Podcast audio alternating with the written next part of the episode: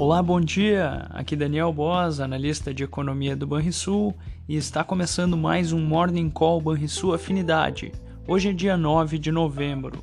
No exterior, amanhã é de cautela nos mercados, onde os futuros americanos e as bolsas europeias operam em baixa, enquanto o dólar sobe ante a maioria das moedas, com investidores atentos às eleições de meio termo nos Estados Unidos.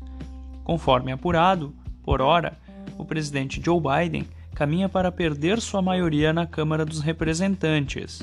Já no Senado, a disputa está em aberto, com a vantagem para o lado democrata.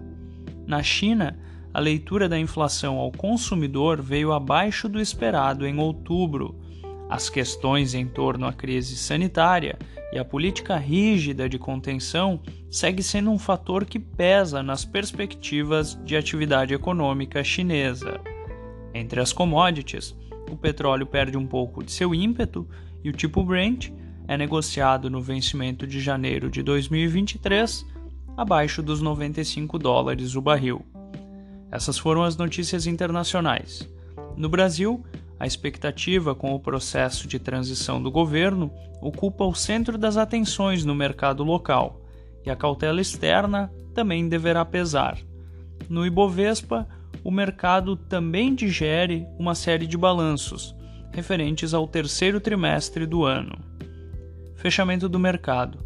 O dólar fechou a terça-feira com queda de 0,5% aos R$ 5,14 o Ibovespa avançou 0,75% aos 116.212 pontos.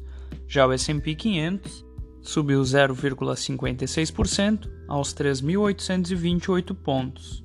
O DI futuro para janeiro de 2024, o juro curto, subiu 2 pontos base, a 13,05%, e o DI futuro para janeiro de 2027, o juro longo, subiu 12 pontos base, a 11,85%. Na agenda do dia, destaque dos Estados Unidos para o estoque de petróleo bruto, além de discursos de dirigentes do Fed, perdão.